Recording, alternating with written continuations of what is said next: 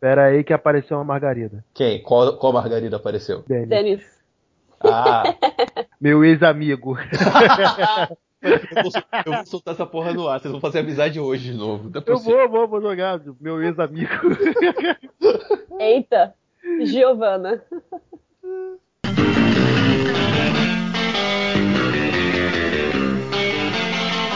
Não sei, agora vem pra tupir fúscula.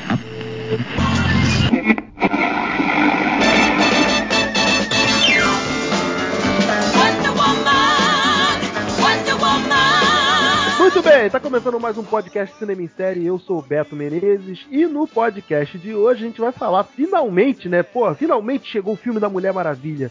A redenção do universo C- do universo CD. A redenção do universo DC. O renascimento chegou, minha gente. Pelo amor de Deus. Comigo aqui no podcast Henrique Barbosa. Fala aí, Henrique. Saudações, cinéfilos, finalmente! Denis Rimura, meu ex-amigo. Foge, foge, Mulher Maravilha. Foge, foge. Eu tava com uma outra música cretina da Mulher Maravilha na cabeça também, mas agora eu não consigo me lembrar, cara. Mas foi quando eu saí da cabine. E participação mais do que especial aqui, mais uma vez, com a gente aqui em Terra Cinema Inserianas, Raquel Azakawa. Fala aí, Raquel. Oi, galera. Agora eu já, já me hidratei de novo depois que assisti o filme. Já tô pronta pra assistir outra e chorar tudo de novo. Derreteu nos primeiros 10 minutos de filme, né? 10 segundos. Apareceu aquele primeiro take, assim, com o Temesquira aparecendo, maravilhosa. E eu já tava assim, ai meu Deus! E, e aí foi assim até o final. Eu não sei quem que chorou mais naquela sessão. Se era eu ou se era o cara do meu lado. A gente tava disputando. assim. Make the axis fold, change their minds, and change the world.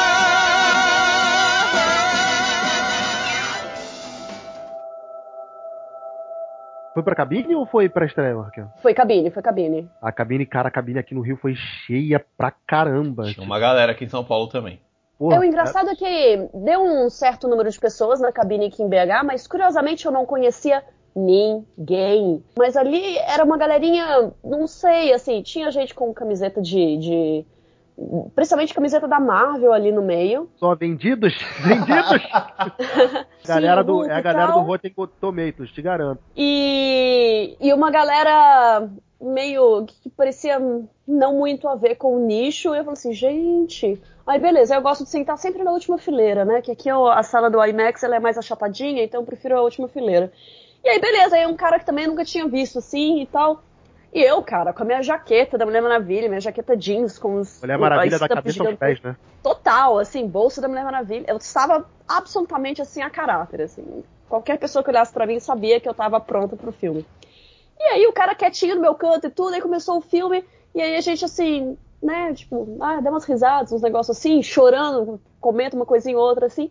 Aí eu olhei pro lado, cara, o cara tava, tipo, com a camisa já encharcada de tanto chorar, e eu assim, meu Deus, eu tô me sentindo muito acolhida por ele, porque é a terceira vez que eu tenho que tirar o óculos da cara pra enxugar até a sobrancelha de tanto Foi, que eu 3, chorei. foi 3D também? Porque 3D Foi. é uma foda. Óculos em cima de óculos aí é Olha-. Olha, eu vou falar um negócio, hein? Toda vez que aparecia a Temis, uma lagriminha caía mesmo, viu? Eu vou te falar, Gente, puta ficou merda. maravilhoso aquilo. E eu. Nossa, enfim, não vou começar falando antes do bonde, né? É, A vamos, vamos falar sobre pra, o filme. pra não queimar, pra não queimar largada, mas a primeira pergunta que eu já queria lançar de cara pro Rick. Rick, o renascimento chegou, Rick? Eu vou te repetir o que a gente falou no grupo. Não é renascimento, é outra DC. Se a gente fala de que renasceu, a gente tá falando que o que tava valendo vai dar uma melhorada, tava ruim, mas vai ficar bom. Não, não, não. É outra coisa. É outro nicho de filme, é outro nível de coisa. Te digo mais, é o melhor filme da DC desde Cavaleiro das Trevas. Yes! Ai, me abraça, acabei de conhecer, me abraça. Desde Cavaleiro das Trevas e não tenho dúvida nenhuma. O Nenhuma. dizer deste Rick que eu mal conheço, já considero pacas. Eu gosto do Ressurge, mas isso é outra história. Eu só ia falar que, tipo, não é muito difícil, entendeu? Você... É pelo nível de qualidade dos outros, né? É, Tipo, o cara, nível. É, o negócio Cara, é esse, o- né? Que você o falar filme- melhor filme da DC tá nivelando por baixo, né, cara? O último filme da DC que me. Acho que me tocou, emocionou a esse ponto foram os do Christopher Reeve Superman. Acho que um e dois. Mas vamos falar sério, gente. Do- é, eu quero guardar isso que a Raquel falou, porque é uma coisa que eu vou falar daqui a pouco. É verdade. Mas vamos falar sério, é, não dá pra comparar os filmes do Nolan com essa nova produção de filmes DC, né, cara? O Nolan não fez filmes. O Nolan não fez filmes com São do filmes Batman. diferentes, são tipos diferentes de filme, cara. Isso. Não, não é que. Puta, é outra, é outra DC, a gente sabe que é outra DC. Não, eu entendi, eu entendi a, a tua comparação, Rick, mas eu acho que o nível de comparação aqui não se aplica, sabe? Se você falar, tipo, Mulher Maravilha é o melhor filme da DC agora, tipo, é o melhor filme da DC mesmo, pô, de Até longe. porque a DC começou, a DC ela começou a partir do quê? Do, do, do, Homem de Aço. do Homem de Aço. Puta, é o melhor filme. A, a DC enquanto estúdio é o melhor filme. E é preciso valorizar porque eu, eu acharia covarde, eu acharia fraco se eles tentassem usar a, a, a, a Mulher Maravilha para ser mais um filme desse universo. Eles tiveram a coragem tiveram e deram a liberdade para Patty Jenkins de fazer uma coisa que, porra, é introdutório. Quase não deram, né? É. Você já viu lá pela entrevista dela que, é, que é aquela cena da Terra de Ninguém que, que ela mostra o que é ser uma heroína, Uhum. o, que o Capitão Kirk vira pra ela e fala assim: ah, não, vamos fazer nosso trabalho e sair andando aqui por baixo da Nossa, trincheira. maravilhoso aquele negócio, E meu ela- Deus. Muita gente comentou, né, cara? Ali a representação do que é ser uma heroína. Acho que foi o Borbes que comentou isso. E, Exatamente. ela, e essa cena quase foi cortada pela, pelos executivos. A parte Jenkins teve que desenhar, fazer o storyboard mostrando o que, que ela queria com aquela cena. E apenas a melhor cena tudo, do né? filme, Sim. né? E, e é Exato. linda a cena. e é- Sim, ela é incrível. Eu tô arrepiada só de lembrar da, da, da descrição da cena aqui de vocês contando. Eu já tô toda. Eu, eu já como tô cena de ação, os braços. eu- Puta, eu gosto dela, mas eu, eu coloco cenas melhores na frente, mas a gente vai chegar nisso. Mas é uma cena frente. emblemática. É, não, é extremamente emblemática, com certeza. A abertura dessa cena, que é quando ela bota a tiara, que a câmera dá uma girada, porra, aquilo é legal pra caralho, cara. Não, e eu quero lembrar da frase aí da Raquel. A a Raquel ela falou uma frase que realmente eu concordo em gênero, número e degrau. A Gal Gadot, ela historicamente ela já ficaria marcada por ser a primeira vez que ela interpreta uma Mulher Maravilha. E ela vai ficar marcada do lado de Christopher Reeve, ela vai ficar marcada do lado do a gente pode colocar do Michael Keaton, a gente vai me bater?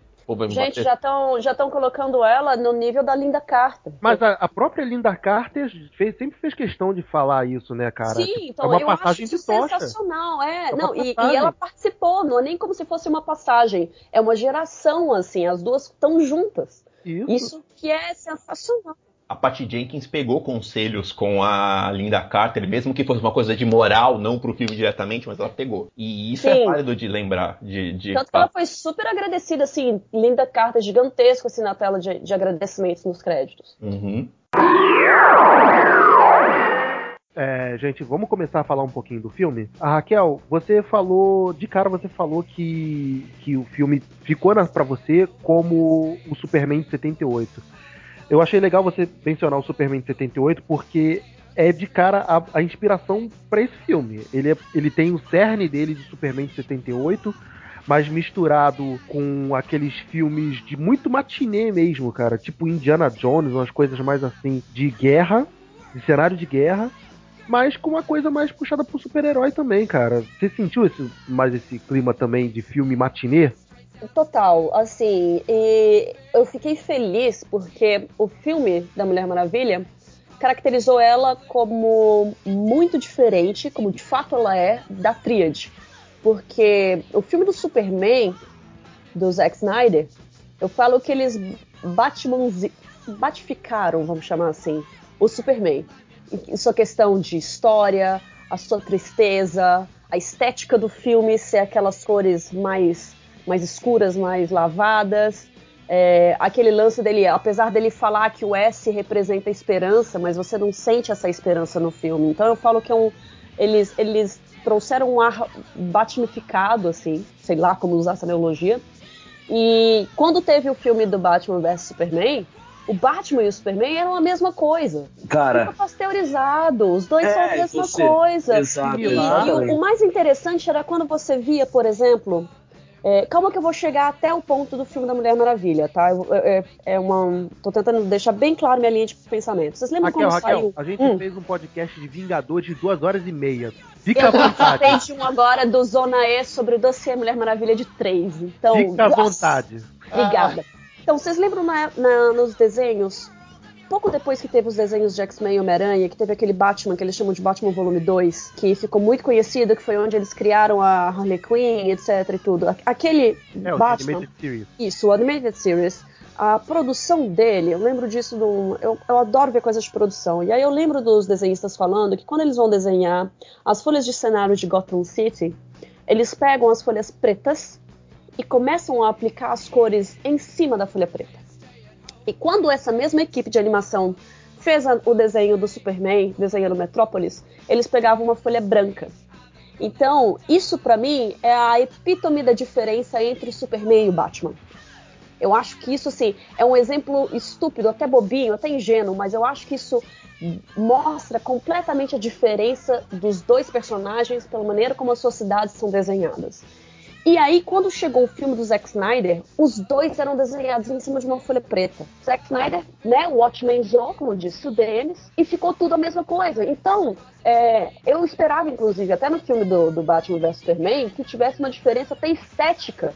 De, por exemplo, as cenas do Superman terem cores e as cenas do Batman não. Ou, não dando um exemplo assim, bem, bem, bem extremo, eu acho. Só que não, é a mesma coisa. Ahn, a maneira como eles reagem é a mesma coisa. É, então eu fiquei assim, caramba, eles foram muito, muito, muito pasteurizados, sabe? É o como se famoso fosse. nivelado por baixo. É, então aquilo me deu uma tristeza muito grande em relação a esses dois filmes, porque é como se eu tivesse assistido dois filmes em que fossem dois super-heróis diferentes, mas pra mim era como se fosse a mesma coisa, sabe?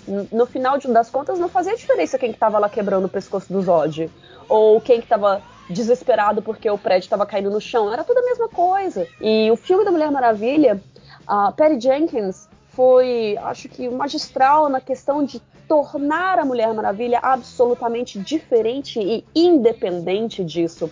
Tanto que se vê as cenas dentro de Themyscira é completamente diferente, é tudo cheio de cor, é, é cheio de esperança, é um negócio realmente é um paraíso. É, e uma. é- aquilo é, é, um, utópico, né? é, é utópico, mas você entende que daquilo elas tiram as forças para treinarem cada vez mais, dão um amor que elas têm pela terra, de exatamente nós somos as Amazonas e nós temos que defender o que nós temos, nós temos que defender a nossa terra, o nosso legado, o, o nosso dever.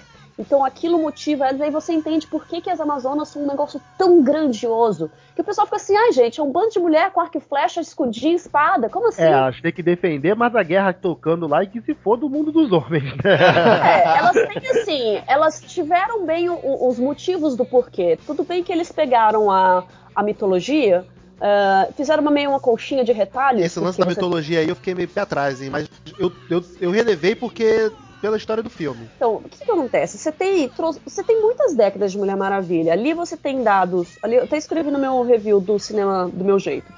É, você tem detalhes da Mulher Maravilha Era de Ouro, de quando ela foi criada. Você tem é, partes da Era de Bronze, depois no retorno com George Pérez. Você tem detalhes do 952, no, depois do remake do Jim Lee, que, tem, que aí ficou com o Azarello. Azarelo, isso. Isso. E aí. É porque aquele escopo Mulher Maravilha foi do Jim Lee, né? Não só, não só o, o físico, né? Aí o Azarello assumiu a revista. E o Rebirth eu não tenho acompanhado muito de perto, mas assim, você tem essas três principais eras, mais algumas referências às animações. Aí, então, eles fizeram uma conchinha unindo dados de cada um, que eu achei bem interessante deles falarem pra Diana a história original dela, sendo que na verdade é um esquema mais a origem dos 952. Eu achei muito interessante essa maquiada que eles deram.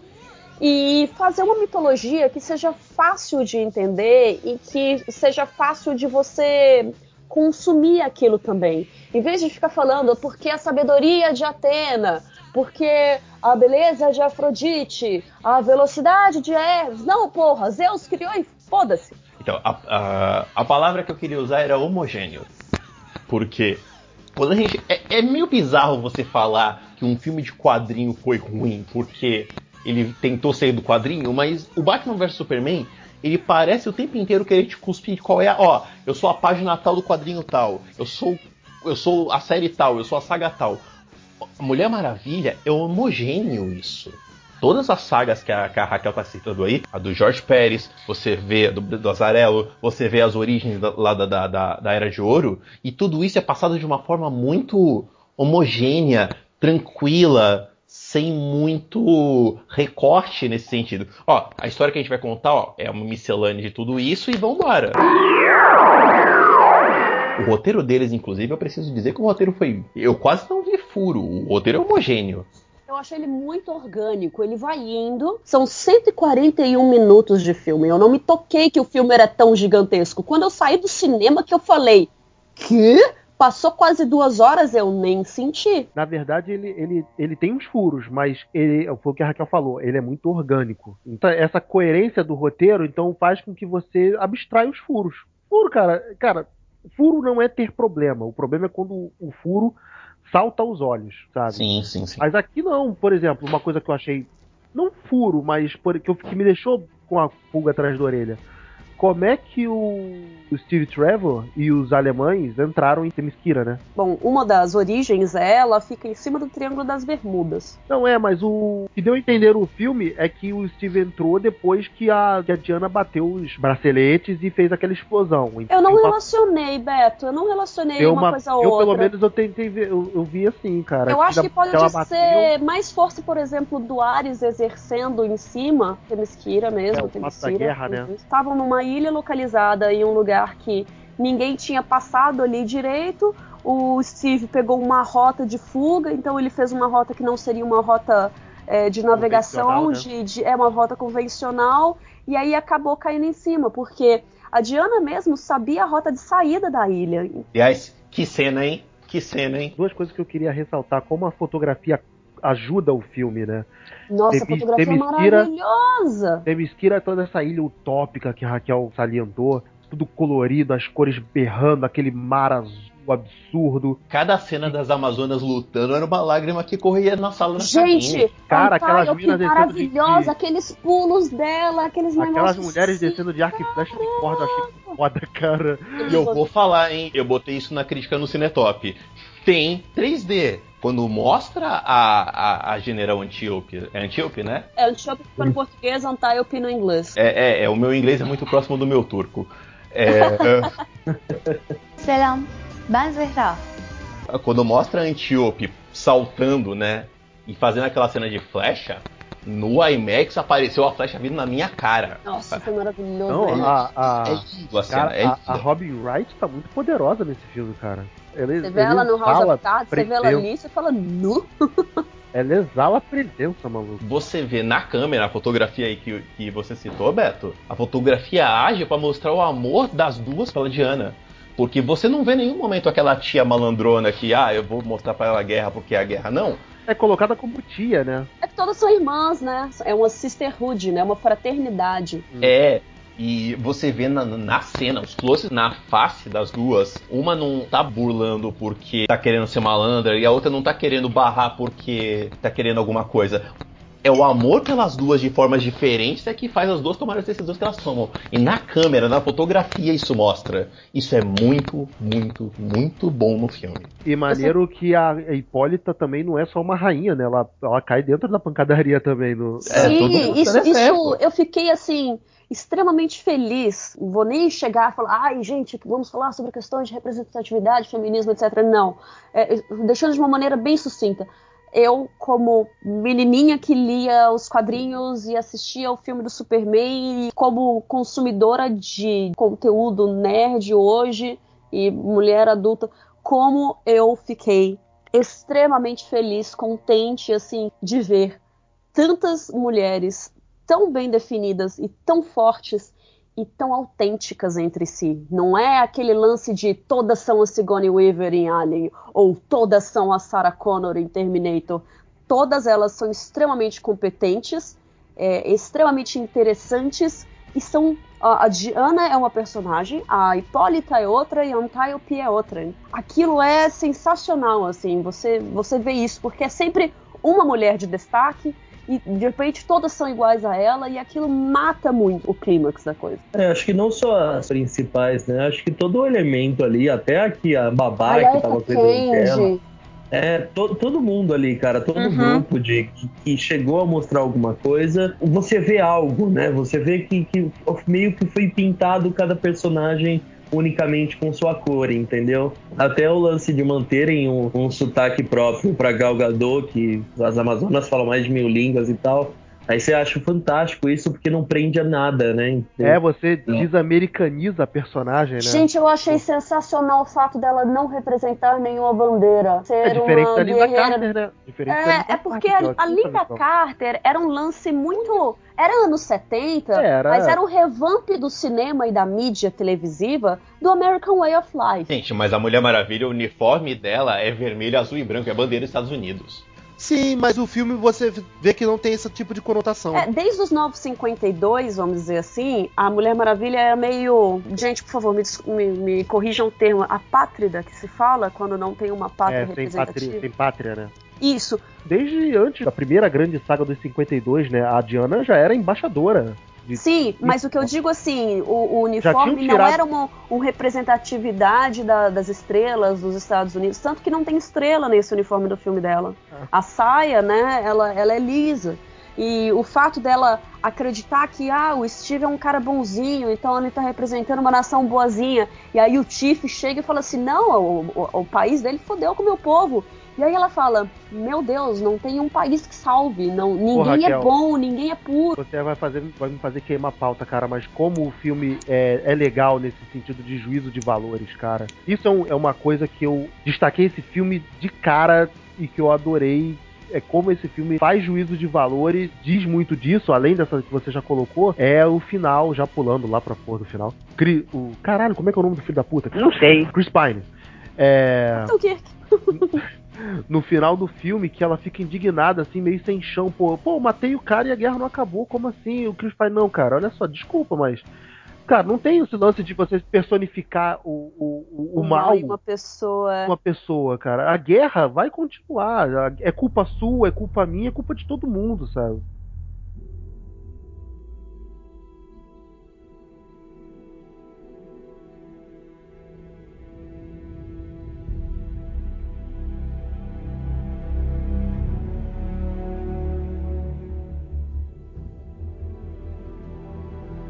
Outro golaço do roteiro desse filme é que ele podia ter ficado marcado como girl power ou como feminista ou como botar mostrar a realidade como os homens viam. Não, ele é um filme que ele mostra as pessoas sem fazer juízo de valor mesmo. Não, pelo contrário, ele faz, juízo, ele faz juízo de valor em relação à guerra, tá, claro. Em relação à guerra, mas tipo, são, você vê que são focos diferentes. O Chris Pine quer fazer o lado dele da guerra, ela quer fazer o lado dela na guerra. O roteiro do filme, ele não trabalha a favor de o personagem subjugar uma mulher, ou do per- personagem do Chris Pine ficar maravilhado com que as coisas que a Diana faz. Ele entende que ela é foda e acabou. É, Cada É um assim, tem seu Rick, papel. Eu achei que. Tá, concordo absoluto. É que as coisas que acontecem, da mesma maneira como eu falei que o, o roteiro é extremamente orgânico, as questões de, por exemplo, a, a- o ícone feminino que a Mulher Maravilha é, os valores feministas e tudo, eles estão tão organicamente embutidos no filme que as pessoas não notam isso acontecendo. É uma coisa muito simples, por exemplo, quando a Diana, né, tá se vestindo naquela loja, e aí a Eta Candy fala: Ai, pois é, pra você entender, né? Quem sabe um dia a gente pode votar.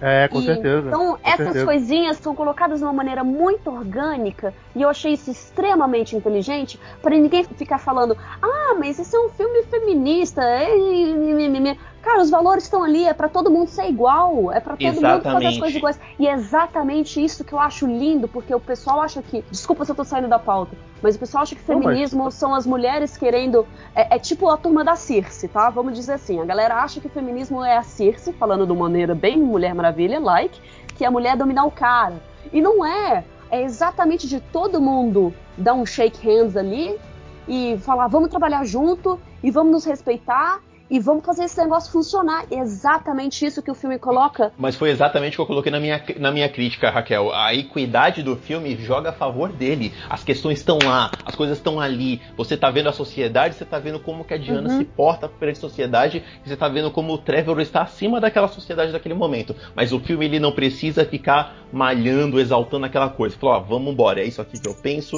é assim que eu sinto, Porque vamos não, embora não precisa, Rick. Então, exatamente, colocou tudo isso, a mensagem tá toda ali, basta o pessoal escutar. Porque teve gente falando que, ah, foi um desserviço ao feminismo. O filme falei, cara, pelo amor de Tipo, uns caras escrevendo isso, eu falo assim, você tem certeza do que você tá falando, moço? Tipo, não, tá tudo ali, gente. E exatamente isso, da mesma maneira como a gente absorveu a nova origem dela ali, falando né, que Zeus teve mais representação ali dentro dos deuses, em vez de falar de cada um e tal, é a mesma coisa falando ali da Eta Candy reclamando que ela não pode votar e da Diana ficando puta, porque mulheres não podem entrar na sala de decisões do Estado. Então, é, eu, eu achei aquilo muito bem dosado, exatamente para não ficar massivo, sabe? Não, mas é, mas é isso. O filme, o, o filme inteiro, Rachel, ela ela traz essa pegada do de deixar subentendido. Uhum. Quando ela tá com o Chris Pine no, no barco, ela fala, não, pode deitar aqui do meu lado, tipo, não tem problema. É, ela não liga pra gente pudores, né? E, exato, uhum. tipo, ah, ah, ah, ela, na hora que ela sabe a treta que tá acontecendo, ela tem conhecimento analítico, ela tem conhecimento sobre guerra, ela estudou a vida inteira e os caras, tipo, ah, ignoram que é uma mulher que tá falando. E ela vai lá e peita. A mesma coisa da roupa, quando ela tira o, o roupão dela lá, uhum. e aí ela tá com, só com a roupa de Mulher Maravilha por baixo, aí fala, não, opa, veste isso daqui de novo. Até no Piratas do Caribe Novo tem uma piada quando a menina, o cara vê, ai, vi as canelas dela. Então, assim, né, é um te... se você bater um tempo ali na, na Primeira Guerra Mundial, você tem a mulher sendo era extremamente restrita, né? No, uhum. no, geral, ela não tinha poder nenhum. E eles não precisaram ficar jogando isso na cara de uma forma de vou contar ABC. Eles deixaram de uma maneira que tá deixando claro, ela tá se incomodando com aquelas situações e ela tá fazendo o papel dela. E, e, e não tem como falar, não tem como reclamar de uma atitude do Chris Pine ali, no, uhum. no, no, papel de Steve Trevor. ele é o cara do tempo da dele época. ali, né? É, é, exato, você não tem exato. como, tá representando... como o Chris Pine caiu como uma luva pra esse personagem, né? Quando ele foi anunciado, cara, Hal Jordan tá aí, porra. E quando ele, porra, vai ser o Steve Trevor. Cara, que merda, cara, mas como ele caiu como um, uma luva, né? Porra. Ai, a... quando escalaram ele, eu pensei, caramba, vai ser o Steve Trevor, estilo que eu gosto, que é o dublado pelo Nathan Fillion do, do Firefly. desenho da animação, né? Do desenho da animação. Aquele é o único Steve Trevor que eu realmente gosto, porque é um Steve Trevor que tem personalidade. E ele não é o donzelo em perigo, né? Ele, exato. ele é igual. Exato, ele exato, não tá Slane de calças dos anos 40, graças a Deus. Cara, é, o pior de tudo é que eu ouvi que ele é o protagonista do filme e a Mulher Maravilha é coadjuvante do filme. Não. Você é burro, cara, que loucura. Ai, jura? Quem, quem falou isso não entendeu o filme. Sempre, sempre tem cara, um, né? Tem eu, um. eu falei, como alguém enxergou isso, cara? É um negócio que eu falei, eles não entendem o, o que é um plot device no filme. Ah, não, porque todas as atitudes dele é, as, a, a, Mulher Maravilha só toma decisões de acordo com a, alguma coisa que ele faz. Mas é claro, caramba, ele é o cara, ele é o, o ponto de, ela tá, ele tá levando ela pro mundo o mundo real. Ele assim, é o assim, ponto de dizer. referência dela, Isso, de coisas boas cara. e coisas ruins. Ela, ela tá sendo jogada nesse mundo novo. Ela não sabe onde está acontecendo as coisas ou o que que tá rolando. Então ela precisa de um guia. Então, e tanto vai se seguir a um cara, uma mulher, um cachorro, um cavalo, o que seja, ela precisa de um guia. Você precisa ter uma linha de roteiro para seguir, você precisa fazer com que a personagem siga. Você não pode chegar e fazer a personagem ter um, um deus ex máquina de ela saber e de ela ir pro lugar uhum. exato que ela tem que ir, entendeu? Oh, se você Porque ficar fazer... aí fica escroto. Inclusive, foi uma das coisas que eu coloquei, que a Patty Jenkins ela age no meio do Chris Pine à medida que o Chris Pine co-protagoniza o filme. Uhum. Ele não é um coadjuvante e ele não tá acima dela. Os dois estão praticamente alinhados a, nesse filme. E como a química entre eles também ficou boa, né? Ajuda ficou pra muito, caramba. Muito boa. Eles, eles dois legal. em cena, cara, tem, é, é, é, muito legal de se ver. Eles têm vários uma diálogos. sinergia, é uma uhum. sinergia muito vários boa. diálogos legais, cara. Cara, o, os diálogos dele na banheira em Temesquira. Ah, aquilo é muito bom, meu Deus. Cara, os dois diálogos, os dois diálogos de sexualidade são ótimos. É esse da banheira de Temesquira e aquele sobre o prazer e dentro do bar. Não, não, é um humor, não é um humor bobo, né? É um humor de Cara, situação. Na, na, aquela cena do barco, quando ela fala quando tá falando sobre o homem, sobre o prazer, tipo, a mulher precisar do homem ou não, falar a gente não precisa do homem por prazer. Cara, o bicho E aí- Ah, É muito lembrar, boa, é muito pra- Eu boa. vi sozinho na na sala, mano. Esse, esse comentário, pra mim, eu, eu virei pro meu amigo que tava do lado, eu falei, já valeu o filme pra mim, cara. Ela, É maravilhoso, ela conseguiu, é maravilhoso. Ela conseguiu dar uma, ela conseguiu dar uma alfinetada e, e, e deixou bem claro, né, cara, a situação. Realmente não precisa. A gente tem que entender isso, só que você tem uma, uma grande porcentagem de homens que não entendem isso, cara. As mensagens assim foram sensacionais. Sim, Então, cara, até o último, até a última parte, até o último momento do, do, do filme, ela ainda tá aprendendo, cara. Ela tá ainda se descobrindo, ela tá. ah, ela foi ensinada na arte da guerra, só que ela nunca ganhou. Então, assim, mesmo que ela seja uma mulher fodona, sensacional, é, ela nunca, tipo, apresenta ali pra gente que parece que ela nunca saiu de, de- da Ilha Paraíso. Eu não, eu não sei falar Temícera direito. Aqui do inglês fica Temesquira, em português é Temesira. Eu faço uma bagunça, eu É, falo vamos Diana, vamos Diana. chamar Eu de, sempre falei vamos chamar de. Ilha Paraíso. Mas ele, detalhe, hein, deles, detalhe que eles brincam, né? O, o Chris Pine chama de Ilha Paraíso. Eu achei legal pra caralho. Sim, é, é, tem- acho que toda essa pegada, independente de, de alguns defeitos, todo o peso que esse filme tem em metáforas, na- em mensagens que ela deixa na- nas entrelinhas, né? Que a, que a Pat, Pat Jenkins fez, cara. A cena de. que deixa meio claro que os dois dormiram ali. Uhum. E aí, só que ela não, não deixou uma coisa vulgar, não deixou um negócio chamativo, não precisou deixar evidenciado. A- na troca de olhares, cara, ela conseguiu fazer uma cena com uma troca de olhares que ninguém abriu a boca e, e, e- e você vê o amor e, E você deixa vê a tudo bem claro, as intenções estão bem claras, né? Uhum. Sim, cara, eu É achei é- fantástica. É uma sutileza o tempo inteiro no Exato, filme. cara. É muito sutil. Ali você vê a diferença que era uma diretora mulher dirigir uma cena de amor, de romance, assim, porque você vê essa sutileza no, no, no que é trabalhado, no que você não precisa deixar alguma coisa vulgar ou deixar extremamente explícita pra falar que ah, tá acontecendo. Ficou um silêncio. Eu queria que vocês falarem, gente, porque tá tão bonito escutar vocês falando tudo isso. Eu tô assim, ai, gente, que orgulho, meus miguxos.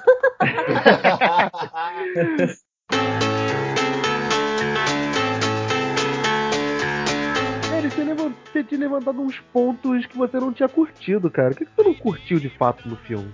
Porque parece até agora que você curtiu pra caralho. Ah, não, então, mas é é porque é porque assim, cara, você, todo mundo que já os nossos ouvintes a longo prazo sabem o meu desânimo e meu pequeno minha pequena rusga com Batman vs Superman. Cara, de verdade, é um lance que eu paro assim e eu vi nesse filme. Ele tem os seus defeitos. Pra mim, o terceiro ato do, do Ares é horrível. É um negócio tão mal feito. A CG é mal feita. É, aí então eu vou, concor- é então eu vou concordar contigo. É, a única coisa que eu falei do Ares pro Beto é o. É o O bigode dele no bigodinho final. do, do, do Ares, Puta porra. É, o bigodinho me fudeu a vida. Parecia que eu tava lendo um roteiro do Azarelo. Cara, é, é muito engraçado. Eu tava, eu tava falando com o Ivan Reis, o, o quadrinista. Aí na hora que a gente saiu da sessão, o Ivan tava lá. E aí a gente tava rindo. O que, que foi esse momento? Desculpa. Hum, amigo Desculpa. dele. Só- É só, só digitar o influencer aqui. Chupa a sociedade. Eu sou amigo do artista, né? Não, gente, ele tava na mesma sessão lá. E, e aí, assim, cara, nesse. Nesse momento que, que, que aparece o Ares com a armadura dele, aquela cabeçote do professor Remo Lupin dentro do, da- do capacete é muito escrota. cara. Cara, não, isso eu falei também, quando a, gente, quando a galera saiu. Cabecinha Quando a galera saiu da cabine, eu, cara, não precisava disso. mano. Cara, já que é tudo CG, porra, bota que nem no desenho, que escurece tudo dentro e só fica os olhos de, Não. brilhando. Porra. Bota que nem o Injustice, cara, que é só, só olhão mesmo. Eu achei muito feio aquele É bigodinho. super galhofa. O cara É. posto atrás com o bigodinho, com a porra da, da- do, do capacete. Porra, não, Manuel. Ah, Ficou escroto. Agora, uma coisa só que me incomodou do filme foi os 30 segundos iniciais com aquela caminhonete passando de Wayne Enterprise. Ah, aquilo, sim, sim. aqu- aquilo eu fiquei com medinho que eu falei, pronto, vamos transformar o Ben Affleck no Robert Downey Jr. da DC. Ah, eu pensei nisso e quando não tinha eu fiquei tão yes. Pô, mas eu fiquei, chate... eu- fiquei chateado, cara. O Batman foi representado, o Bruce Wayne foi representado, mas ele não como precisou aparecer. Sempre por, por e-mail. Batman É. e Mulher Maravilha só se fala por e-mail. Eu fiquei mega Ele tem chateado, medo cara. dela, gente, que é no final, compreensível. eu achei que no final do filme o Ben Affleck fosse aparecer, ela tava contando a história dela pro Ben Affleck, né? Eu tava Pô, esperando uma, uma cena pós-créditos. Como que um filme desse não tem uma cena pós-créditos? Me diz. Eu acho que tava certo. Eu acho que não, não precisava ter a cena pós-crédito. Na verdade, eu poderia ter me avisado isso antes, porque eu não teria ficado 30 minutos esperando aquilo. eu também, né, tamo junto. Fiquei, fiquei também. Mas eu, eu fiquei feliz de ter ficado até o final, porque eu fiz intriga no Twitter, porque contei pra Gail Simone, olha, não te agradeceram nos créditos. Aí ela, tipo, ficou chateada, tadinha. Caralho, Eu treteira. achei, mas eu achei um desserviço. Eu achei um puta desserviço não acreditarem, não, não agradecerem a, a Gail Simone. O Giordino também não foi agradecido. Não, mas tem- subiu, subiu uns créditos de uma galera de agradecimento. Ó, o Guardiões da Galáxia 2 a- agradeceu o, o, o Mike Deodato, cara. Sim, e o Deodato, tipo, não tem uma relevância tão gigante em Guardiões da Galáxia, mas alguma, algumas coisas dele foram aproveitadas. E, cara, não fazer isso com a Gayle Simone com Mulher Maravilha é muito escroto, viu? Pô, é uma das, não sei, principais ah, ah, escritores em geral. Não tô nem falando como a principal, como a mulher, mas. Puxa vida, sabe? É como, sei lá, você. Vamos dizer, por exemplo, que é como fazer um filme, uma, uma história sobre o Superman e não ter uma menção, por exemplo, ao Christopher Reeve. Pô, mas a Gay Simone não tá nesse nível, assim. Porra, vamos, vamos. Beto, a vamos parte baixar, inte- porra. o ano inteiro Eu- eu- eu 2006, reconheço a cara, de importância. 2006 até de 2006 até até Odisseia é ela.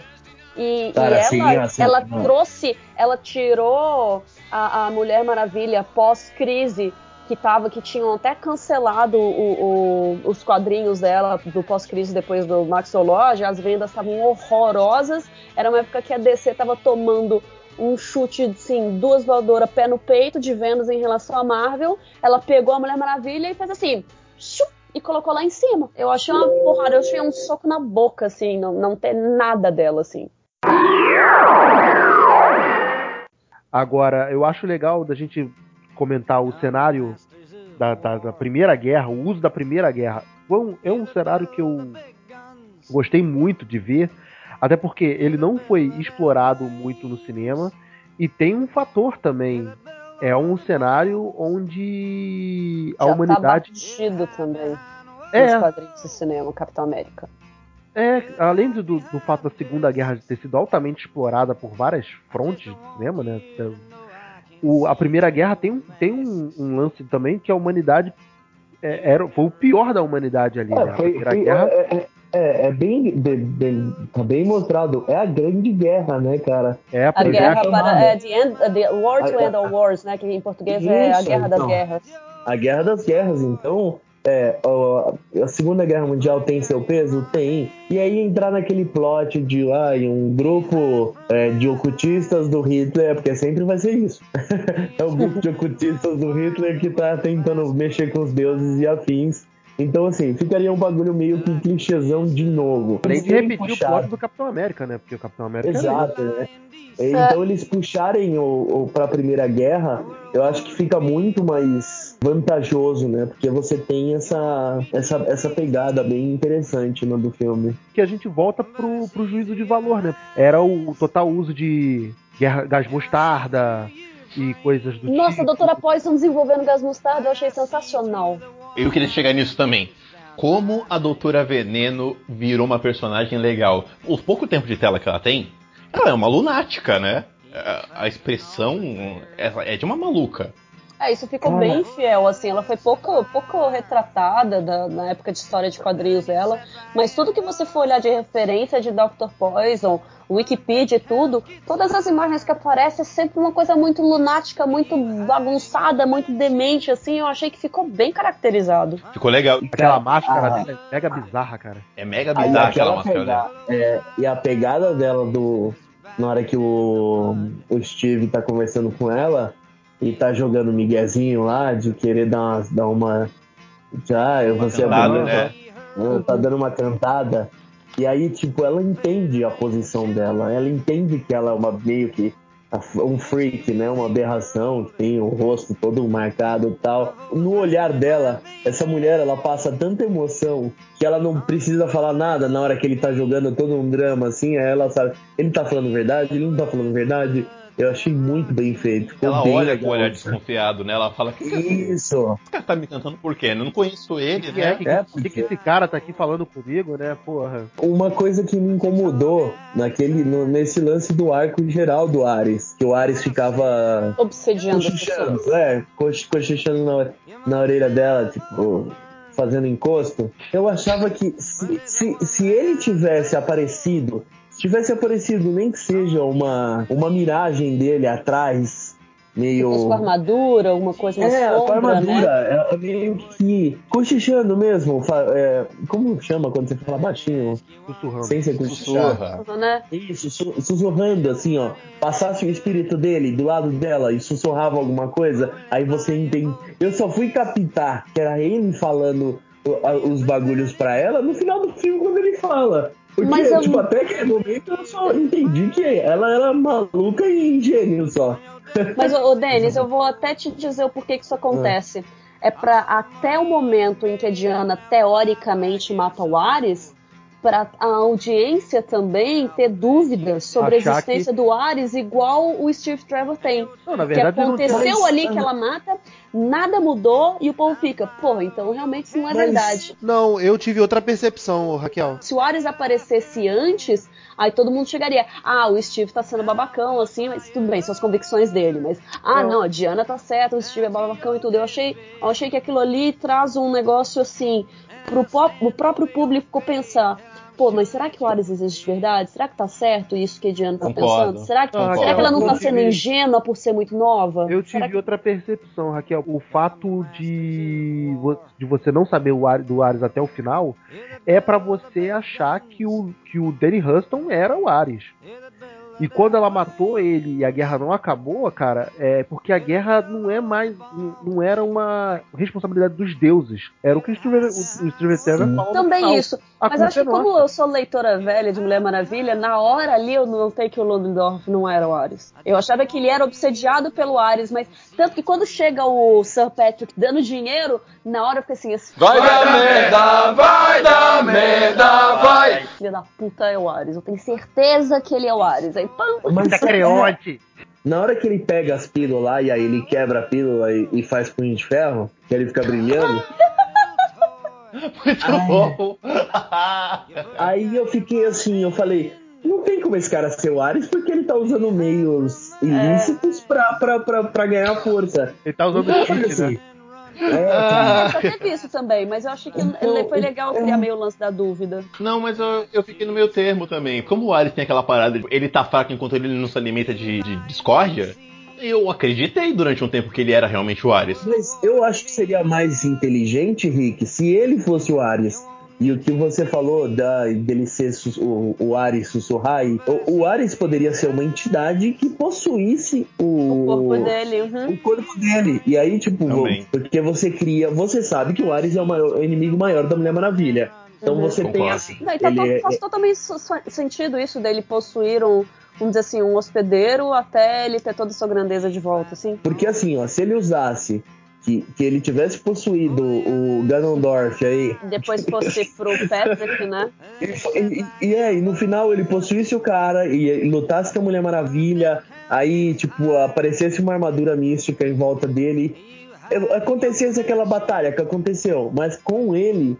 E, e você depois, na hora que ela mata ele, e aí poderia ter uma cena pós-crédito do professor Lupin aparecendo o capeta atrás dele. Muito Denis, bom. você me deu uma epifania aqui agora. Sabe o que seria legal de cena pós-créditos? Exatamente isso que você falou, só que na cena ser a assinatura do armistício. Uma coisa a entender que o Ares agora está possuindo ele, mas na assinatura do Exato. armistício. Isso seria muito legal. Que aí depois daria a entender por que, que teve a Segunda Guerra Mundial, por que, que depois teve a Guerra do Golfo, por que, que depois teve não sei o quê, por que, É que tem. porque isso, foi legal ter falado isso, Raquel, porque eu fiquei com isso também, tipo, depois que rola a comemoração do final da, da Primeira Guerra, o filme volta pro presente. E tipo, o que que houve com ela durante todo esse período de que houve essas outras guerras no mundo? O que que ela fez? Ela se desiludiu, tal? Por que que... Então, eu já até te respondo aí o que que rola. Eles mudaram muito o conceito do Ares, né? Ele não é mais aquele lance do cara que se alimenta da discórdia, coisa assim. É, colocar aquele lance de revolta contra a humanidade porque ele queria retornar à Terra, o paraíso dos deuses que ele era, e a única coisa que ele fazia era trazer, dar à humanidade as armas para elas Pra se destruírem. destruir, é. Mas as armas não matam ninguém. Quem, né, who wields the, the weapons, né, quem, quem impunha as armas? Como Isso, fala isso em português? Meu Deus do céu, tô isso esquecendo português. Obrigada. Quem impunha as armas é quem Esse pessoal tá muito chique, tá esquecendo palavra em português. Porra. É terrível, terrível. Então, é aquele lance, a culpa das. inglês. Desculpa aí, gente, sorry. sorry, not sorry. Eu achei interessante essa questão do o Ares ser assim, um vetor, ele não ser a causa. E aí, com toda aquela a, a- conversa com o Steve Trevor e as coisas que acontecem, e ela entender que o Tiff, na verdade, era um cara também apatriado, e entender também que o exército alemão tinha aquele mando de menino lá que também estava sendo mandado para morrer, eu achei interessante que aquilo ali ela entendeu que de fato as guerras acontecem porque existe um elemento na natureza humana que fará com que sempre os homens entrem em guerra. Então, as guerras acontecem por livre-arbítrio humano. Os deuses influenciam, mas eles não são a causa. A essência dele existe, a essência causa o caos, a causa por que, que ele não morreu naquele tempo, mas ele também não precisou ter voltado pelo tempo. Se eles quiserem ressuscitar o personagem daqui a dois, quatro anos que saia um filme dela, eles podem ressuscitar esse personagem e pode falar que esse tempo todo ele tava um estado de acumula, tava acumulando poder, entendeu? Pra poder voltar com o did.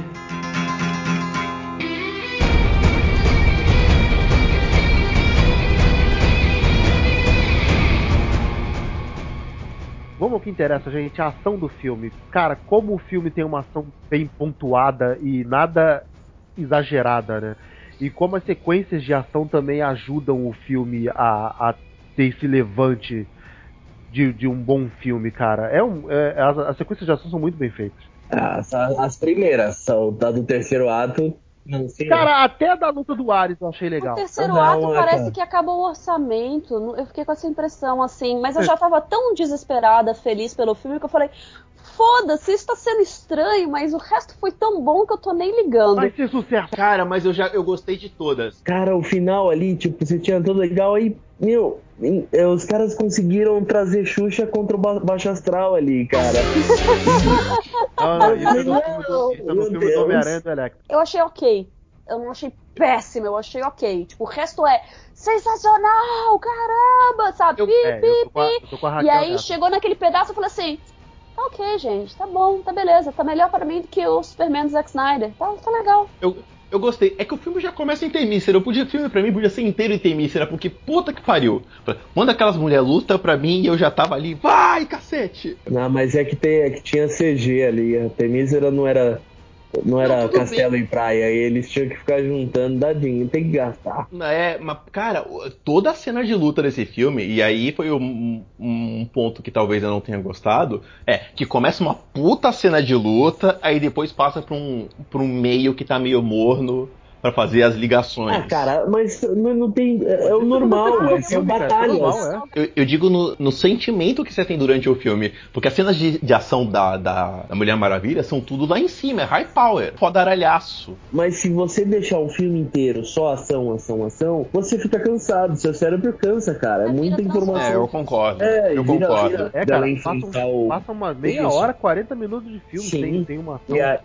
Ah, é, na hora. Aí depois tem a, a cena da Terra de Ninguém. Depois ela salvando a cidade. A cena dela salvando a cidade é excepcional, cara. Maravilhosa. E é uma cena que a gente já tinha visto alguma coisa no trailer, né? Raquel chorou nessa cena, né? Meu Deus do céu, eu já tava, já tava assim, ah, sabe? Aí eu, aí eu Não foi chutei o balde não, hein? me- O cara do lado não tava se incomodando. Aí a gente começou a gritar, urrar, falar tudo no filme. Foi maravilhoso. É, tem uma coisa também que eu acho importante de adicionar junto aí do que o Denis estava falando das cenas de história, ação, história, ação. ao mesmo tempo que a Diana tá descobrindo a guerra, a Diana tá descobrindo a humanidade. Sim. E tem uma outra coisa que ela falou também, mas eu acho que aí se aplica ao filme da Liga da Justiça, que eu vi uma entrevista dela. Muitas das cenas de ação era assim: cena de ação, porrada, porrada, porrada, e de repente um close que ela tava grávida do neném que ela acabou de ter. Ela tá de cinco meses. Grande parte das cenas, ela tava usando uma barriga verde de CG. Como eu já tinha assistido essa entrevista antes do filme, eu já assisti com essa mentalidade de prestar atenção no, no- no grande número de closes que tinha. Mas a mim não incomodou de maneira alguma, porque que, que sou eu pra reclamar de um close da Gal Gadot? Não é Max, gente! Cara, ela é. é- Essa mulher, ela tem. é, a, a naturalidade que ela fica em frente às câmeras e o jeito. é- é- eu, no começo, eu vou falar, eu tava naquela turma que, tipo, achava que ela não funcionava. Por quê? Na minha cabeça eu tinha Gal Gadot de Velozes Furiosos. A da aí, cena tipo- do biquíni do Rio de Janeiro? Isso. Então, assim. E, e só que ela conseguiu, tipo, ah, no, no Batman vs Superman ela mostrou um pouco da Mulher Maravilha, mas você não tem muita informação dela ali, você tem pouca coisa. Mas nessa cena, nesse filme, cara, todo momento, a maneira como ela se expressa, a maneira como ela é, deixa claro que ela é a Mulher Maravilha, ficou fantástico, cara. E esse lance da, do, do, do- do modo como ela como você vai caminhando o filme e vai vendo como ela entende a situação, como ela tá recebendo as coisas na, na que tá acontecendo na vida dela. Então eu achei, cara, fantástico, mesmo que tenha sido clichê, bastante clichê, é algo um- aquele lance que ela salva a cidade, todo mundo bate palma, e, mas a- aquele clichê de ela não virar é ruim. é, não, Eu- sim. não é ruim. É, mas o, o clichê dela virar e sorrir pro, pro, pros, pros habitantes do vilarejo, eu achei, cara, ganhou ali. Ela, ela fez o que o Superman não fez no filme inteiro dele. Dar um sorriso direito pros, pra galera. Você precisa consolidar. Você quer fazer esse universo dar certo? Eles deviam ter feito desde o começo de consolidar. Você precisa de pilares. E a melhor coisa que eles deviam ter feito desde o começo era transformar o Batman, o Superman e a Mulher Maravilha nos três pilares primordiais desse universo da DC. E eles agora, com Mulher Maravilha, eles estão conseguindo fincar esse primeiro pilar para sustentar esse universo inteiro. Concordo. E, e essa cena, a respeito dessa cena que você comentou aí da, da cidade, parece clichê e a gente viu essa cena no trailer, um cenas, pedaços dela, e ainda assim a cena é maravilhosa. Porque a- esse é o momento, o filme, ele, o fio condutor do filme é a Diana, não é a Mulher Maravilha, é a Diana. É, virando a Mulher Maravilha. existe, o, o nome ainda nem existe. O nome não existe, isso é uma coisa também que eu adorei no filme, cara. Em um momento ela é chamada de Mulher Maravilha. E no Exato. máximo rola um- o Diana Prince, o, que o o Steve Tiger inventa na fala, hora pra, né? inventa na hora pra, pra tirar com aquele caráter mitológico da personagem. Mais um disfarce, né? Mais um disfarce do que um. É, essa humanização do personagem é muito mais legal do, do que aconteceu. E aí volta aquilo que eu comentei lá no início, de que, na verdade, não fui eu que falei, a, a Raquel comentou. A Watchmenização do, do universo inteiro da DC, que todo mundo é Deus, todo mundo é mitológico, todo mundo é, é torturado e todo mundo é preto e branco. É, isso afasta a, a humanidade do personagem. Mulher Maravilha é a única que é mais trazida. Ela é uma deusa que ficou humana. É muito mais legal e é muito mais bem retratado, é muito mais orgânico aqui do que em qualquer outro filme. Outro- E aí que, Denis, e que é muito não vai legal. cantar uma deusa, uma louca, uma feiticeira? Ou então, como uma Você levanta deusa, essas coisas. Você me mantém. É, outra Eu coisa. acho, que, eu, eu acho que funciona como uma deusa. Eu acho que uma deusa maluca, uma feiticeira é, é um filme que tem a ela, a, a Margot a Robbie. Chita. Não, tem, tem as que já foram apresentadas. Você coloca ela, a Arlequina e a, e a menina sobrancelha. Então, assim, a deusa a louca e a feiticeira. Justo. Puta que Aí, pariu, justo. Mercedes. Não, não, cara. Gente, então deixa eu salvar o podcast que tô zoando. É, voltando à cena da cidade, tem uma coisa que eu gosto muito ali. Apesar do lance ser clichê ali e tudo, é, aquilo ali mostra muitas coisas. Primeiro, é, mostra a Diana tendo confiança do que ela consegue fazer. É, ela vendo que ela pode levar esperança às pessoas, então ela entende que ela realmente tem um papel ali a ser des- desempenhado. E é ela entendendo os próprios poderes dela ali. Então, assim, é ela compreendendo muitas coisas ao mesmo tempo, ao ponto de ser, tipo, overwhelming. Então, ela tá sorrindo para as pessoas sorrindo para ela, ela tá sorrindo para ela própria, ela tá sorrindo para a situação. Eu achei aquilo ali extremamente comovente por causa disso, não é um sorrisinho pelo agradecimento das pessoas, ela tá ali por ela também. Isso eu achei que significou muito na cena. E entra também agora os, os personagens coadjuvantes de fato, que é aqueles, são aqueles amigos do Trevor, que cada um tem uma, uma fagulha de necessidade que é plantada naquele momento, né? O do amigo que ele é bêbado, mas que ele queria, é, o indiano que queria ser ator, E uma E função, que- no- e uma função na, na formação de caráter dela, né?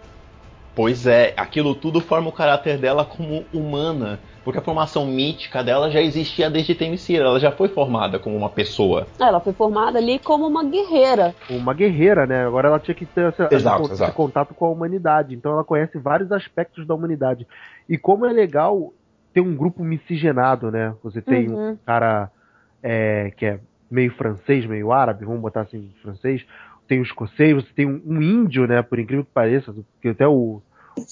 não sei se É meio ilógico o índio na Primeira Guerra na Europa, mas. Mas, né, é Mas o assim, que, eles né? construíram um background que faz um certo sentido. Do tipo, se ele teve a oportunidade de né? sair dos Estados Unidos, ou a mãe dele, ou alguma coisa assim, ou se alguém foi nos Estados Unidos e tirou ele de lá, o fato do, do, do que motiva ele, eu, eu falei assim, ah, ok, não vou, não vou contestar isso. Tá ok, por mim tá ok, de boas. ele ia onde a grana estava. Então eu achei super normal dele estar lá no meio da guerra fazendo trabalho de mercenário. Exato. Uhum. E aí, de novo, o caráter social do filme, que, por exemplo, quando aparece aquele.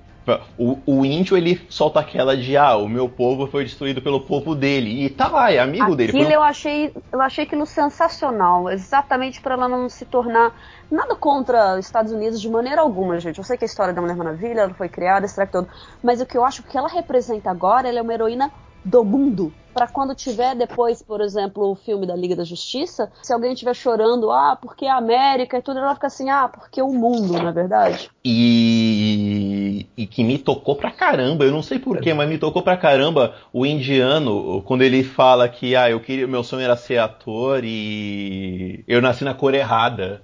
É um negócio que, puta, bate assim de fundo. Bate, dá uma porrada. Cara, mas ô, eu acho que o índio devia ter. A cena final dele assim seria. Ah, precisa salvar esse avião. Aí ele gritava, Ina choque! E segurava o homem dele. Não gritou Jerônimo, já foi no começo. Ia ser foda. Eu achar. Se ele Se ele gritasse isso, eu ia achar tão excepcional. Ai, cara. Porra, ia ser nota 11, cara. Que pariu.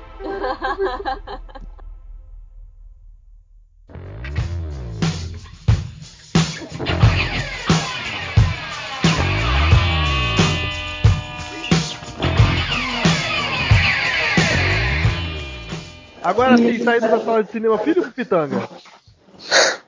Gente, é, então, eu e a Samantha acabamos de sair do cinema, estamos no shopping, tipo. Obrigado. Não só porque eu re- re- re- realmente queria, mas como. Obrigado por terem esperado. É, gente, em primeiro lugar, que a gente viu na cadeira que vibra. Vocês viram? Alguém viu na cadeira que vibra? Não, Não sabia nem que isso tinha aqui no Não Rio de tem Janeiro. brinquedo né? sexual em São Paulo. Não só tem, já, já tinha. Não é a bebida que pisca, não, é a cadeira que vibra, viu? Samantha falou isso porque a gente teve múltiplos orgasmos. É, Olha só, eu não sei se vocês vão se lembrar, mas existe uma cena em Monster, filme anterior da Pat Jenkins, né? 13 anos para filmar um novo longa de ficção. Porra, absurdo que as mulheres sejam postas nessa, nesse lugar. E que eu amo essa, essa cena nesse filme, porque eu acho ela muito forte. E eu, por que, que eu vou falar dessa cena? Porque praticamente desde que ela pisa na Primeira Guerra Mundial, a Mulher Maravilha, eu me senti dentro daquele carro em Monster. existe um homem que a Charlize Theron interpretando a serial killer não mata. Ela mata todos os homens que são absurdos, mongoloides, é, são tudo que tem de mais fraco, vulnerável e ridículo em nós. Ela não mata um. Ela sente pena, ela sente compaixão dele. E mesmo uma psicopata serial killer com claramente um transtorno psicológico consegue se solidarizar com o que nós temos de mais é, patético. E o nosso patético é uma coisa boa. Em parte dos super-heróis, tem o nosso patético. E existe uma criança ali dentro daquele homem pedindo por um desejo. E ela poupa ele. E ela cumpre com o desejo dele. Por mais nojo que ela sinta daquilo, porque ela sofreu com o desejo dos outros impostos a ela sem a vontade dela. E a gente vê muito isso no filme da Mulher Maravilha. Existem muitos desejos ali, inclusive o desejo da guerra, mesmo que ele não tenha vontade própria, ele às vezes é simplesmente uma vontade disseminada, inconsciente, irracional, mas que ela lida com aquela forma boçal de atender a um desejo que é contra a vontade dela. Que ela não propicia a guerra, ela não propaga a guerra, ela quer a paz, mas às vezes para se ter paz, você infelizmente tem que entrar na guerra. Né? A Primeira Guerra Mundial teve essa alcunha. A guerra para acabar com todas as guerras, que não acabou, né? E que belo achei... trabalho, né? Porra, eu achei incrível que o lema grego da antiguidade, né, o que o que é belo é verdade e a verdade é bela. E essas duas palavras não são palavras atuais. Beleza hoje em dia é ligada à estética, é ligada a cosmético. E verdade hoje em dia a gente pensa em político mentindo e sendo corrupto. Mas naquela época, a beleza e a verdade eram deuses. É, eram Afrodite era né? deusa da beleza e eram absolutos. Eram, eram algo amejável, mas ao mesmo tempo não eram absolutos. Porque diferente do nosso Deus cristão, os deuses gregos tinham falhas. Eles tinham medos, eles tinham raivas, eles tinham inseguranças, eles Ciúme, tinham né? inveja, eles tinham ciúme, óbvio. Eu acho que isso atraía ainda mais a nossa identificação humana. E eu acho que esse filme conseguiu isso. Mesmo as pessoas criticando, principalmente aquela parte final do Ares, dizendo que ficou parecendo escola de samba do Joãozinho 30, gente, não concordo. Não concordo porque todo filme de super-herói tem que ter explosão, a gente sabe disso. Logan foi vendido de uma maneira diferente porque não tem explosão e mesmo a parte que as crianças entram para explodir um pouco mais parece que não se encaixa com a proposta séria e madura daquele filme. Pra gente ver agora na Mulher Maravilha, sim, fogos artificiais tinha que ter. Mas eu acho que totalmente ficou dentro da proposta. Até porque é um grande ator que está interpretando Ares, com grandes diálogos, e que durante toda a guerra ele está falando, e as frases dele são muito boas para dialogar com a moral, para dialogar com a honra, para dialogar com a verdade e o que é belo. Porque eu acho que o filme funciona de uma maneira impressionante. E a cadeira que vibra, por incrível que pareça, ajudou muito. Teve uma imersão muito, muito melhor até do que o óculos 3D, tá? Meu Deus, Eu acho que a imagina cadeira o que no, vibra melhor. o No Man's Land ali na parte. Raquel tá pegando, Oh. Raquel tá pegando a ponte aérea pro Rio daqui a pouco. É o terceiro podcast seguido que o Filipe bota algum cunho sexual. Tô só anotando. Não foi minha intenção dessa vez. Quando eu falei de orgasmo, foi puramente intelectual.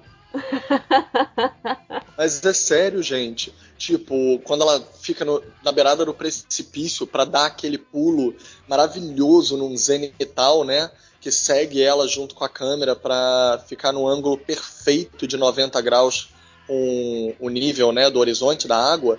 Caracoles! A cadeira vai junto com você, vai te empurrando, te empurrando, te empurrando assim pro precipício. E quando cai, ela dá um impulso. Então, tipo assim, você sente as coisas do filme.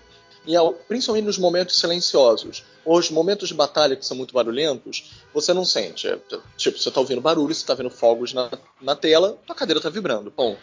Mas nas câmeras lentas e nas paradas, a cadeira eu achei crucial. Ela dá curvas e voltas que, te dão um mergulho naquele silêncio e nas câmeras lentas. Que, aliás, vou dizer outra coisa sinceramente: aquele mergulho do início do filme ele dita muito pro resto dos ângulos de batalha. Como assim?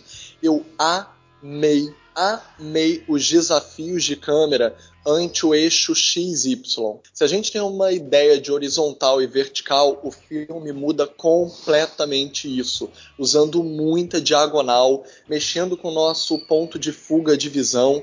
A câmera giratória nas câmeras lentas eu achei maravilhosa. Não só as cenas que já estavam destacadas no trailer. Para mais do que nos acrescentar grandes cenas de ação em filmes de ação de super-herói, ah, eu vou lembrar para sempre dessa cena. Eu acho que todas as cenas adicionaram questões morais muito boas. Eu entrei no finalzinho quando vocês estavam falando do índio, do personagem que parecia meio árabe, né? Então ele diz: Eu não sou branco, a cor da minha pele me impede de ter direitos. E ela vai absorvendo cada uma dessas coisas. Ela mal percebeu que o cara que ela, né, que ela se identificou, com que ela teve um lance, tava, pode falar spoiler, né? Tava morrendo ali Pode. naquela cena. Ela olha para aqueles três, ela não mal percebeu ainda que ele morreu ou que ele ia morrer. Ela olha para os três.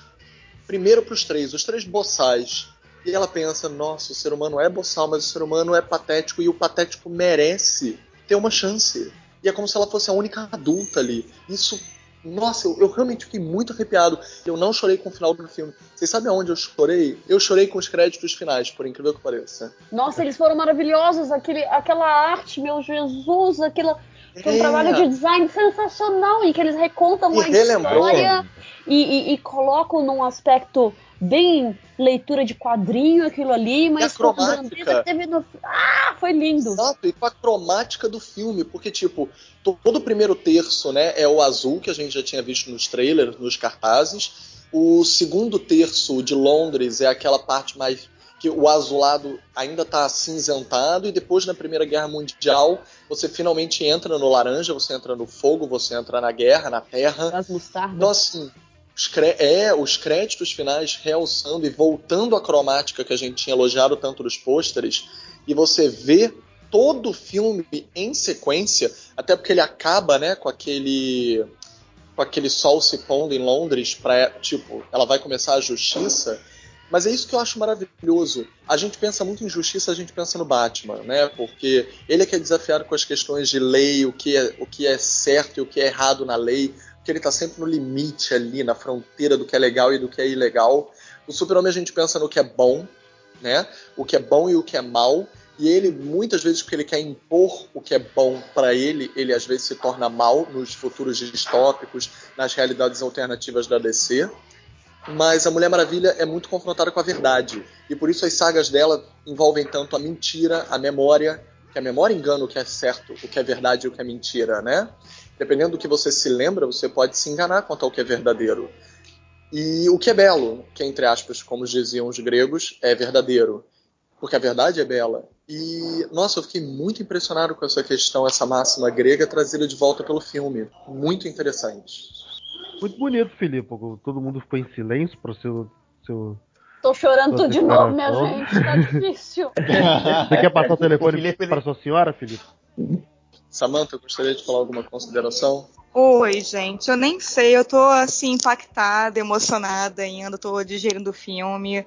Mas acho que foi dentro do que eu esperava, assim, não foi menor nem maior. E uma coisa que o pessoal tá reclamando bastante também das câmeras lentas, eu achei que foi muito bem pegado no filme, É, eu ouvi a galera sinceramente. reclamando, cara, eu achei totalmente é. do, do, do, do- A proposta do filme, e foi nas cenas de guerra. Ela falou, Pois é. gente, mas é extremamente cafona. Eu falei assim, gente, só que a Mulher Maravilha merecia este momento, porque não é todo dia que a gente simplesmente vai no cinema e vê a Gal Gadot dando uma voadora tripla. Exatamente. Então, não, não é todo a dia que Gal Gadot mulher. não. Nenhuma mulher, né? Diga-se de passagem. Não É, é, então, só a a Gal Gadot. exatamente assim, começar, né, é, não é o- a, a mulher, é a primeira mulher, é a Gal ali. Exatamente. Meu nome é Gal. Então a gente queria tudo isso mesmo, mais um pouco. E já tava no primeiro e no segundo trailer, era o que todo mundo tava elogiando. Os primeiros dois trailers foram muito elogiados. Aí de repente esqueceram que ia ter a câmera lenta no filme. Não, e considerando a duração do filme, eu não acho que foi em excesso, não. Acho que foi na medida. Isso aí realmente não incomodou nem um pouco. Como o Felipe falou, assim, uma coisa que realmente achei fraca no filme foi o 3D. Achei, sim, não é necessário. Se a pessoa for ver em 3 sem 3D, acho que não faz tanta diferença pro filme, assim, sinceramente. Não tem tanta profundidade, não tem tanta. O 3D, eu digo, uso 3D, né? Mas a cadeira que vibra, realmente, quem quiser assistir nela, vale a pena. Eu acho que a imersão foi maior com a cadeira, achei interessante, porque realmente ela vibra bastante nas cenas de ação, né? Então tem muitas cenas de ação, então acho que vale a pena. E gostei, gostei bastante. Achei bem legal a caracterização que fizeram com Chris Pine, né? O, o personagem dele, né? Que não ficou idiotizado, foi bem legal, foi muito bacana, né? Aquele clima de romance que fica ali, né? Mas a gente não vê se concretizar. Acho também é gostoso ver esse, esse jogo. Então, achei bem bacana o filme, gostei bastante. Não, e até não. Tipo, eu sei que algumas amigas minhas, muito representantes da, de uma política afirmativa queer, ficaram chateadas de enquadrarem a Mulher Maravilha num romance. Eu nem acho que ficou tão romântico, a única cena é a do beijo e corta. Mas, Mas- cara, se você para pra ver, o romance de- dela com ele faz mais sentido que o do Superman com a. Lois Lane. Com a Lois Lane no Olha de só, eu faço até uma mais. outra leitura. Pra mim, o romance dela não é com ele, é com a humanidade. É. Não é Ele foi só. dela com ele é com a acende o humanidade. amor dela pela humanidade. Exatamente, eu acho que é porque ele foi o primeiro contato que ela teve com aquele mundo exterior, né, de fora é dela, porque ali gente? ela era super repe- ela era super protegida naquele mundo das, das, das Amazonas. Então, quando ela precisa enfrentar um outro mundo onde ela pode ser ela mesma, digamos assim, sem aquela proteção, então ele guia ela nesse mundo. Então, acho que esse amor é muito mais um amor nesse sentido, naquela coisa, né, romântica e tal, não é nesse sentido. Então, É achei o bem bacana como foi né? apresentado, é, não tem platonismo. Tanto é que ele fala eu te amo, ela não consegue nem falar porque ela não escuta. É bem legal. Aquilo eles- é muito bom. como eles colocaram, é. é muito bom. Tipo a velha surda, né, da Praça Nossa. Isso. Já pensou se ele conta um segredo, do- o, segredo da humanidade? Ela, tipo, esquece, não ouviu. Ela, ela, Pô, eu ela- queria esse falou, segredo, é. cara. Esperando. É, fui eu. O que, que você falou, Chris Pine? Falei, fui eu que peguei a tia do Batman. ah, vai surgir um monte de meme agora com isso, com certeza, né, gente? Vários segredinhos serão ditos ali. Porra. Desculpa não poder elaborar muito mais assim, porque eu tô impactada. Tô digerindo é. assim, tô emocionada, tô feliz. Não, e ver as crianças no cinema, tinha muita criança na nossa sessão aplaudindo, vibrando, foi realmente incrível, assim, foi bem legal. Agora, uma personagem que eu achei super aproveitada, que eu acho que tinha bastante potencial e que não foi explorada no filme é a cientista. Eu achei que ela podia ter sido mais conjugada com o vilão, assim, de alguma forma. Fiquei esperando um pouquinho mais desse arco dela que não teve. Isso eu fiquei assim, sentindo de fato. Mas eu até gostei da cena final dela. Não, é boa, tanque. é ótima, mas assim, ela podia ter, eu acho que ela tinha potencial pra ter uma personagem mais interessante, maior. Eu senti isso com a ETA. Também, Também. também, também, verdade. Muito, até porque ela ia comandar a sala de guerra. Eu achei até que a revelação de que ele era o Ares iria sair da sala de guerra que a ETA Ela estava. ficou só como um alívio cômico, né? Mais É. nada, e foi super rápido também. Achei que ia sair dela, tipo, a revelação. Uhum. Eu- Eu achei a revelação xoxa. Tinha que resolver o roteiro. Eu achei que ia sair dela. Ela ia ver os papéis e ia tomar, assim, onde é que ele tá? Aí ele podia aparecer pra Mulher Maravilha. Eu quero defender no grito da hora que a Robin Wright morre. Claramente, quando a outra general grita, que eu esqueci o nome da outra general, era a esposa dela ali. Era a Ela companheira dela. Uhum, uhum. Ela vai correndo, ela fala como empate é maior, mas tipo, nossa, chegamos a essa altura e nem aqui a gente pode falar que existia É, é muito romance subtexto, é. como afetivo na porra da Ilha Paraíso. Mas quem sabe nos próximos filmes pode ser que de, de alguma forma, uma lembrança dela, pode ser que É. Verdade. né, aconteça isso. Mas cedo eu tava falando com, com os meninos, o filme trata, na verdade, de bilhões de questões, e principalmente de questões Sim. da mulher. Só que eles colocam isso de uma Sim, maneira sim. tão orgânica que o pessoal não vê isso como uma bandeira sendo hasteada e pessoas queimando sutiãs na Avenida Paulista e nem nada desse tipo. As mensagens estão todas ali.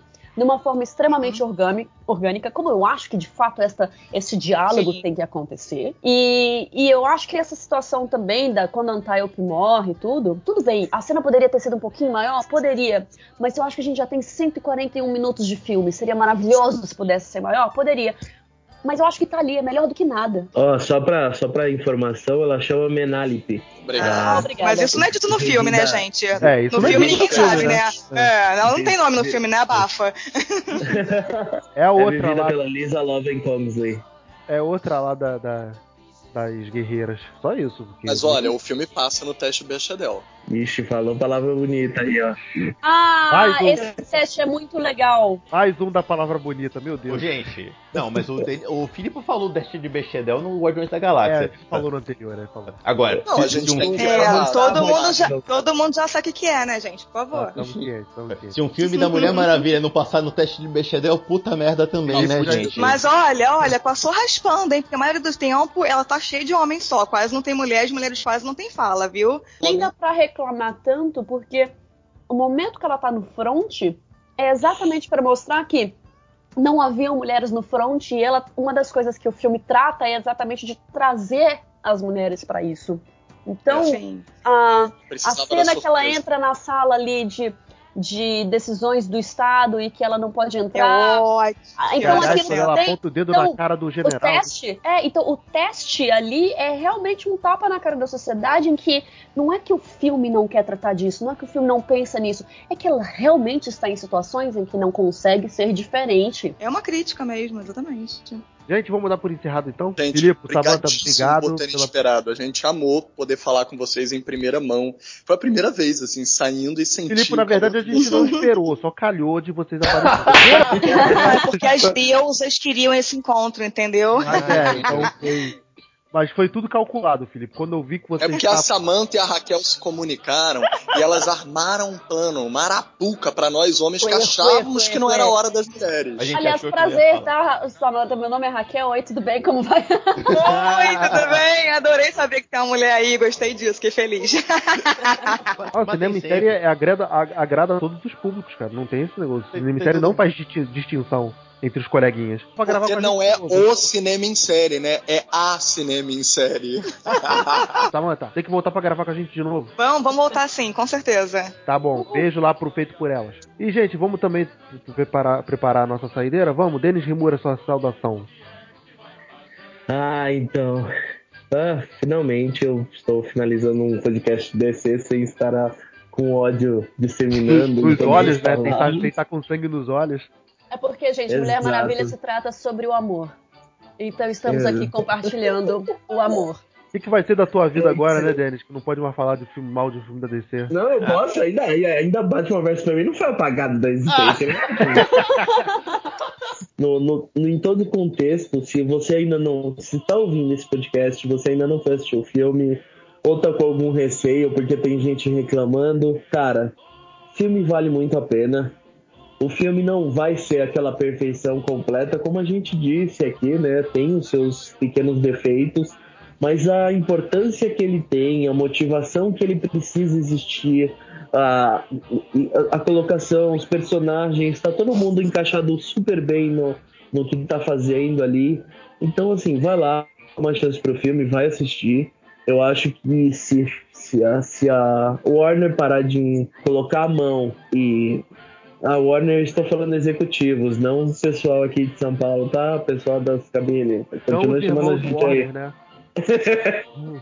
É, mas o, mas o contexto, os, os executivos lá, que se eles enxergarem que essa pegada de trazer um conteúdo que não precisa ser afundado nesse, nesse mo- meio mais dark e trazer a vida ao universo da DC, porque como a gente já, já comentou em várias vezes, você tá lidando com deuses. Então vamos tratar como eles merecem ser tratados, vamos dar histórias que, são- que sejam bem feitas, que sejam bem trabalhadas, que, que, que seja algo legal. Vamos ver o Liga da Justiça, tá chegando aí no final do ano, vamos ver se, se ele consegue a- ainda trazer esse up a mais assim, ou se a gente vai afundar de novo na escuridão. Mas vamos lá, vamos lá, por favor. É um, dis é um desserviço esse filme, né, cara? Porque a gente sai da Mulher Maravilha mega empolgado e vai lembrar que tem Liga da Justiça no final do ano. Volta aquela Uh, dúvida e inter... tudo de novo, cara. Tá bem. Rick Barbosa, obrigado pela presença. Ah, meus queridos, eu preciso confessar uma coisa aqui ao vivo. Eu fiz esse podcast inteiro abraçado com a minha Mulher Maravilha do George Pérez. Uh, Eu sou apaixonado por ele. Eu traço o desenho, a mítica, tudo. E foi a Mulher Maravilha que voltou pra mística, pra, pro populacho, né, nos anos 80. Conheci ele no FIC, foi um dos momentos mais mágicos da minha vida. Eu ganhei beijo na testa e um abraço. Você conheceu o George Pérez? Caraca! Cara, eu conheci Jorge Pérez e Gayle Simone. Eu, eu, eu tenho abraços e beijos dos meus, dos meus duas maiores referências de Mulher Maravilha da minha existência. Você assim. falando agora, você sente o toque deles na sua bochecha, né? Então, mas uma coisa que eu preciso dizer, gente, como é bom, como é bom, como é bom falar bem de filme. Que é bom, assim, eu saí da cabine falando com o pessoal da Warner, o pessoal, e aí? Eu falei, olha, finalmente, que, que, que deleite é você falar bem de um filme assim, de um filme iniciado, que- de um filme que ele é independente no sentido de ele, ele não tá amarrado a ninguém. E tem um podcast muito antigo, acho que é o 23, né, Beto? 26, que a gente falou de, de, de remake, que eu falo que filme não pode ter data de validade, não pode ter depender de continuação e de etc. E esse filme ele vai ficar eternizado não só pelo momento histórico de ser uma heroína, mas por ser um filme que ele é bom, ele é bonito, ele é, ele é bem amarrado e ele te mexe com as suas emoções, com o seu afetivo com o personagem. E eu tô felicíssimo. Várias vezes durante o filme eu fiquei com os olhos marejados. Ah, e tudo que eu tenho para dizer é que felicidade desse filme. Vá assistir, vá curtir. Merece muito tudo uh, uh, que vem. E, que eu, e de novo, eu não, quero, eu não quero que a DC respire por esse filme. Eu quero que a DC renasça por esse filme. Eu quero uma outra DC baseada no, na esperança que esse filme botou. É, o Denis caiu aí, vou tentar trazer ele de volta. Mas então, galera, muito obrigado, Raquel, Rick, obrigado. Denis, se você estiver ouvindo aí, eu, eu, eu, sei que você é meu ex-amigo, mas obrigado por ter vindo. É, eu tava ouvindo, ouvindo hoje um, o, o, Melhores do Mundo fez um vídeo, o Poderoso Porco fez um vídeo. O pai tava querendo levar o filho, que o filho queria muito, viu os trailers, queria muito ver Mulher Maravilha, e agora o, filho, o filho não quer ver o filme, na, o filme da Mulher Maravilha. É, para essa criança ou para os outros pais que estão em dúvida de levar o seu filho, menino, outra assim, só porque acha que Mulher Maravilha é filme de menina. Não, não é filme de menina. É um filme de herói. É um filme de herói para você curtir, você se divertir, como todos os outros que você se divertiu. Mostra pro seu filho que não tem problema ele ir um filme de uma super heroína. Ele vai gostar do filme de super heroína tanto quanto você, quando era mais novo, gostou do Alien da Ripley, gostou do Terminator da Sarah Chronicles, como a gente né, Rick? A gente curtiu pra caralho a Rey Jedi no episódio 7, porra. Totalmente, totalmente. E outras coisas do que. E outros gêneros do tipo que vai pintar aí, porra. Tô louco pra ver a Atômica aí da Charlize Theron que vai ter aí daqui a pouco. Isso, independente de gênero, de vai ver Mulher Maravilha, é um filmaço. É um filme que você sai feliz. Então, essa é a nossa despedida, gente. Obrigado pela, pela sua atenção, pelo seu tempo. Continua aqui com a gente no Cinema em Série, nas nossas redes sociais, no nosso iTunes. E até a próxima. Tchau, tchau.